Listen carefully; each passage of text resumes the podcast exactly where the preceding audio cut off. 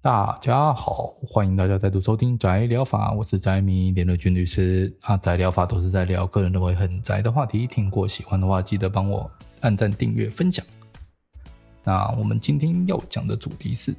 哦，凶宅造成的减价到底谁要负责呢？那其实就是延续上集啦。我们把凶宅的定义讲清楚之后，就是回到上集所提到的新闻啊，我们来讨讨论一下判决到底有没有问题，以及将来出租房子的屋主他有什么预防手段呢？那我们会分几个部分啊，就是说，哎，第一个，嗯，像 B 自杀造成房屋价值，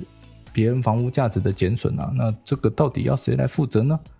那另外一个部分的话，则是说，哎。屋主如果，呃，如果说这些风险哦，屋主有什么面临，就是说房客啊，还有他同居人啊，或者他同经他同意使用的第三人啊，如果在屋内自杀的话，会造成他房屋价值的减损吗？那屋主他能有什么预防的手段呢？好，那我们就会分成这两个部分来讲。那首先我们来讲第一个部分，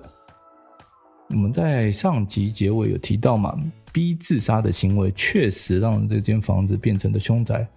那只是谁要为此负责呢？那这里的话，哦，对于房屋价值的减损要负责的可能候选人有三个嘛？哦，分别是自杀者，也就是那个保证人 B 的继承人 C，哦，还有房客 A，以及房东甲，就是屋主他自己。那我们一个一个分别来讲。首先是继承人 C，哦，依照彰化地院的判决啊，我们可以看到。啊，房东向继承人 C 请求的依据，它是依照民法一百八十四条第一项后段，也就是故意以悖于善良风俗之方法加损害于他人者，哦的故意侵权行为类型啊。而这种状况呢，啊，恰好就是符合我台湾高等法院及所属法院，反正就是一零八年法律座谈会的一个民事类提案啊，他们所讨论的一个问题啊。那该会的结论是说，诶。如果自杀的人，也就是 B，他明知道哦，并且有意以自杀行为造成房东甲的房屋价值减损，或者是他可以预见到他的自杀行为将导致房屋价值减损，而且他觉得说也没关系，也就不违背其本意的意思哦，那房东讲他是可以依照民法第一百八十四条第一项后段来请求继承人 C 哦，于他遗产继承的范围内来去赔偿房屋价值减损的，所以。这起官司的关键会在于说，B 他到底是直接故意哦，他对于这个房屋价值减损到底是具备直接故意还是间接故意呢？那过往法院的判决大多会认为说，哦，一般具有通常知识经验之人应该要会知道自杀会导致房屋价值减损，认为说就算自杀的时候没有直接造成房屋价价值减损的直接故意，也就是说我就是要故意造成，呃，可能自杀前我还跟房东呛声说。我就是让你的房子变凶宅，哦，这种就是具备所谓的直接故意。那就算他没有这种直接故意，那也会有一个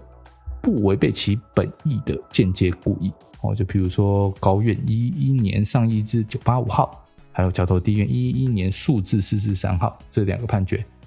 但是这个见解，我显然是不被这件案子的彰化地院法官所采啊。那这个案子里面，呃，法官是怎么讲呢？他说，他判决里面有写到了，自杀行为的原因很多嘛，除了常见的忧郁症等精神疾病所之外，亦有可能出于瞬间意念所为，而一般情理上尚无可能要求自杀者仍因顾念其自杀行为将导致系争房屋受有价值减损之理。那参酌自杀者系于求生而不可得之情形下断然自杀，果有一念回旋，通常即不发生自杀结果。啊，自杀行为几乎非自杀者所能自我控制，于自杀之时谨慎存活与否之意念，何来对于房屋呃会损害房屋价值之想象？亦难认为，亦难以认为自杀者对于自身房屋贬值具有间接故意。也就是说，他用这个理由，再加上房东他不能够提出来说逼自杀就是为了要害房东甲的房子价值减损的一个证据嘛。他因此驳回了哦，房东甲对于继承人的请求。不过，实际上刚刚我念的那一段判决理由，更早之前是出自于高雄高分院一一零年上字二九六号判决。啊，但是该案经过，也就高雄高分院这个案子经过原告上诉之后，最高法院其实是把它废弃发回的哦。那什么叫废弃发回？哦，就是说他觉得他判错了，他对于说是否具有间接故意的认定，他是这么讲的哦。所谓悖于善良风俗，系指行为违反伦理道德、社会习俗以及价值意识而言，又认定事实应该要凭证据嘛。法院采为认定事实之证据，必于送真事实有相当之证明力，而不能单纯以论理为臆测之根据，而就送真事实为推论判断。也就是说，你法院判决，你要有根据呀、啊，不是说我单纯我用我想象，好，然后就认为说这个送真事实应该就是这样。那他。呃，最高法院又讲哦，自杀者为成年人哦，以一般情形来说具有识别能力。那他所患的忧郁性疾病是否已经足以影响他的识别能力？倘其具备识别能力，那他在自杀时虽然主观出于残害自己生命意识而为，但对因此将使房屋变成凶宅，造成出屋呃造成出售出租困难，侵害房子的财产利益，是否完全无法认识呢？而且在这件事故发生前以及当时的心理状态是什么呢？那攸关自杀者是否故意以悖于善良风俗之方法加损害于他人之判断，原审法院应该要究明。也就是说，法院若要判决自杀者他没有意识到自杀行为会造成房屋价值的减损，那他就应该要先经过证据调查来做认定嘛，根据证据来做认定嘛，而不是单纯纯靠臆测。这所以目前看起来的话，彰化地院的判决，它并没有充足的事证来证明说 B 无法认识到自杀行为会造成房屋价值的减损，他是纯粹用自己的推论来断定。所以就这一则彰化地院的判决来看的话，它是很有可能会被高院给推翻的。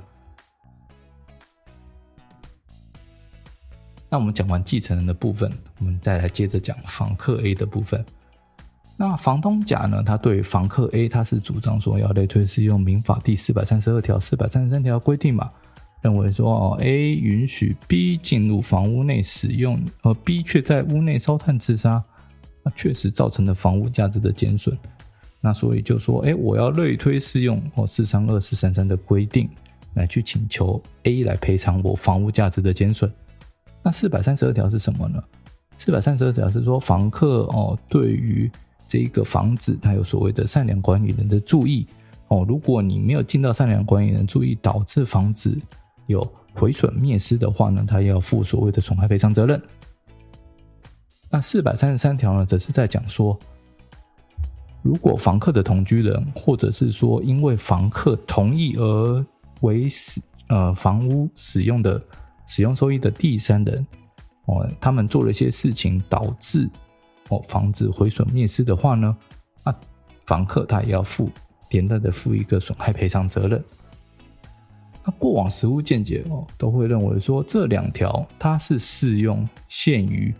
房屋哦具有物理上的毁损灭失哦，或者是功能所害，那才能直接适用这一条这两条。那至于能不能在房屋交易价值减损的情形哦类推适用，因为。如果他只是烧炭自杀，或者是上吊自杀，并没有造成这间房屋的任何物理上毁损灭失啊，或者是造成任何功能上损坏啊，他只是让人觉得住起来不舒服而已。到底能不能够类推适用呢？哦，那这件事情哦，在最高法院一一零年哦台上二四九九号判决出来前后，它其实有着非常不一样的见解。在这个判决出来之前，哦原本大多数实务判决都是认为说，哎，我可以类推适用的哦，包括士林地院一零八诉一三六三，哦，基隆地院一零九五三四，哦，或者是台中地院一零九二五零八，哦，台中高分院的一零九五二五。那他们的理由是认为说，鉴于房屋因为自杀成为凶宅，虽然不会说在物理上对于房屋造成直接损伤或降低使用效益。那为恒之我国民情嘛，吼，一般大众对于凶宅多存有嫌恶畏惧之心理，哦，对于居住其内之住户易造成心理负面的影响，碍于其生活品质，故房屋之使用收益处分权呢，既然受到影响，其用益价值哦或交换价值当然有所贬损，而且价值减损之程度不亚于物理上之毁损灭失。虽然从法条为一观之，这种情形非立法当时所得预见。那我们本于哦四三二四三三的规范目的，应该要课予承租人维护租赁物用益价值以及交换价值的一个呃义务。哦，以免出租人遭受，那就是房东啊，哦，遭受意外之损害，后者之损害未规定，实属法律漏洞。那他基于就是说相同事物应为相同处理嘛，有损害即应填补的原则，他认为说应该要类推适用四三二四三三的规定。哦啊，简单来讲就是说，哎、啊，如果说单纯的迫害，哦，那你可能修复还不用这么贵啊。但是如果说你在里面死掉了，哦，你在里面自杀了。那、这样造成的价值减损反而更高，这样不是很不公平吗？也就是说，法院会认为，既然哦比较轻微的事情你都要赔了，那为什么比较呃损害比较大重大的情节，呃损害情节比较重大的这种自杀行为会没有适用呢？所以他会认为说，这是法律所未规定的漏洞哦，所以应该要类推适用。但是最高法院他不这么讲哦，最高法院一一年台一一零台上二四九号二四九九号判决他是这么说的。所谓类推适用哦，你应该先探求一下法律规定的规范目的嘛，哦，再来判断说是否得于同一法律理由哦，依照平等原则将法律规定类推及于未经法律规范之事项。依照民法第四百三十三条规定哦，承租人就其同居人或第三人之行为代负赔偿责任，以租赁物因此毁损灭失为前提啊，啊，也也就是说租赁物物理上。哦的毁损灭失或功能损害者为限。那考那个我们探究这个立法意旨哦，那是因为承租人依照四百三十二条的规定哦，他对租赁物有一个保管义务、善良管理人的注意义务嘛。那如果违反那义务导致租赁物毁损灭失的话，他本来就应该负损害赔偿责任啦。这个是不用法条明文的。那只是说承租人哦，他的也就是房客的同居人或是经他同意而使用。房屋的第三人，他就其哎、就这些人，他应该要负责的行为导致说，呃，租赁物毁损灭失哦，所以他才特别规定说，承租人也就是房客，他也要代负赔偿之责哦，用来保护说房东的权益嘛。但如果说同居人或者是第三人之行为哦，并没有导致。租赁物毁损灭失，它只是造成交易价值之减损。那他最高法院认为说，这个只是房东的所谓纯粹经济上损失。哦，他认为说这种状况是没有民法第四百三十三条的规定适用。而且我们可以看到，民法第四百三十四条它有一个规定，就是说所谓的失火，我们把失火的注意义务会降到只有重大过失。那房客哦，以及房客的同居人，那才要负责。而且这一条规定的话呢，是明显就排除了同法第四百三十二条，我刚刚讲的善良官员注意嘛。因为四百三十四条哈，所谓失火责任的话，只限于说承租人或者是说他的同居人第三人经他同意使用之第三人有重大过失的时候，那才有适用。只还需要负所谓的赔偿之责。那他这边是特别考量到承租人多为经济上之弱势，所以特为保护啦。啊，也因为这个原因哦，并非出租人，也就是房东他所受的意外损害都应该由房客来负赔偿责任来填补。那最高法院就是基于这些理由认为说。你能不能讲四百三十三条的规定，它没有涵盖租赁物纯粹交易价值的减损，就认为说它是法律漏洞，他认为说是有问题的。那因为最高法院这样讲了，哦，那所以后续哦，也就是这这个判决是在一一零年大概十月底的时候哦做出来的判决。那后来上网了之后嘛，然后各个法院他们看到了这个判决之后呢，从一一零年开始哦，几乎所有的民事判决有关这个部分哦，相同情形的认定的话呢，他们也就是说都开始认为哦，在房客之同居人或经房客同意使用第三人自杀的案例中，除非是放火自焚哦，或者是他以其他手段导致房屋实体受损。否则他都不得类推适用民法第四百三十二条、四百三十三条来要求房客赔偿啊。那本案哦，也就是彰化地院一零一一一哦，数字一一零六号判决，它其实也只只是顺应说最高法院的判决见解而已。只能说，房东如果他在起诉前有记得去找律师研究一下，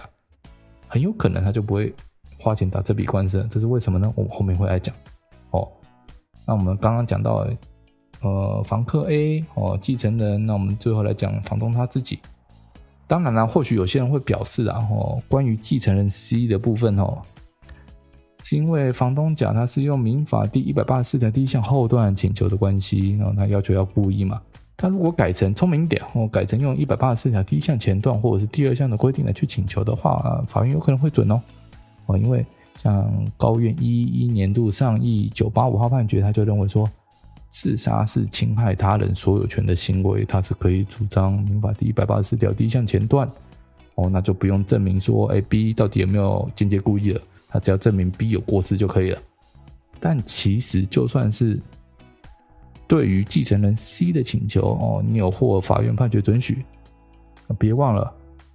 呃，他只是个继承人。那基于民法第一四八条第二项哦，C 也只需要就他继承所得的遗产为限哦，他来负责。如果 B 根本没有留下任何遗产，那 C 实际上也没有半毛钱需要赔给房东哦。那至于对房客，哎，前面也说了，现在法院的见解已经趋向说，如果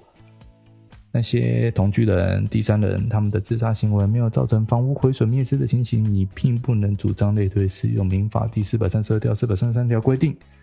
哦，将房屋交易价值的减损统统转嫁由房客来负担，现在已经不行了。也就是说，房东甲在这件事情上，本来就很有可能是得自己吞下全部损失，而且因为哈房法院他并没有因此认定房子不是凶宅哦。所以房东讲，他必须要自认套牢，哦，继续使用出租来等时间，哦，经过的够久，当众人都逐渐淡忘了这件凶宅事故后，或者是他去做所谓的围老都更，把房屋拆了，哦，然后重建一个新的，那才有可能恢复房子本来应有的价值。啊，否则他如果现在就急着转卖，还必须有义务要向买方告知曾经发生凶宅事故，那想当然买方一定会砍价了。那本来的账面损失就会变成实际损失了。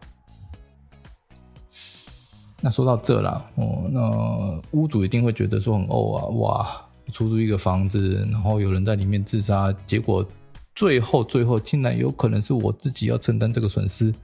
这是法律太不公平了嘛。哦，那我们但我们也讲了，其实你可以做一些预防手段。哦，由于凶宅的要件嘛，必须要有人非自然身故嘛，必定会有继承的问题。因此，如果自杀者他没有遗产留下的话，你屋主就算提告成功，你也很难从继承人那边取得足够的足额赔偿啊。更何况哦，确实存在说他自杀的时候没有预见到会造成房屋价值加一交易价值减损的一个可能性嘛。所以，房东他能做的哦，就是屋主能做的，其实也是从租约上下手了。在租约上哦，我们要明定所谓的洗命条款。哦，就是当房客或者是房客之同居人，经房客是同意使用的第三人在租赁期间，基于任何原因的自杀行为，导致房屋价值减损的时候，那房客他就有义务要来赔偿哦，房东因此所受到的交易价值减损。那透过这种契约转化的方式，把它变成一个所谓契约责任，哦，用来确保将来请求权的依据。而且，你光是有依据还没有用嘛，你要注意到一点。你要严加审核房客的能力哦，他的资历状况啊，还有他的收入状况，以免说你虽然请求有依据，但却没有财产可以执行，这种事情很常发生啊。那房东其实能做大概就这个样子了，因为毕竟你出来租，呃，出租房子就得承受这个风险哦。那不要想说哇，是，诶，怎么讲，就是好康的都。我赚哦，那拍康我都转给别人，那这个很难呐、好了，那今天节目就到这边了。其实大家也欢迎大家留言告诉我你的看法，因为其实我是觉得，然后凶宅这件事情，政府是应该出面好好处理一下，甚至是修法立法，好好把凶宅这件事情如何把它定一个标准化的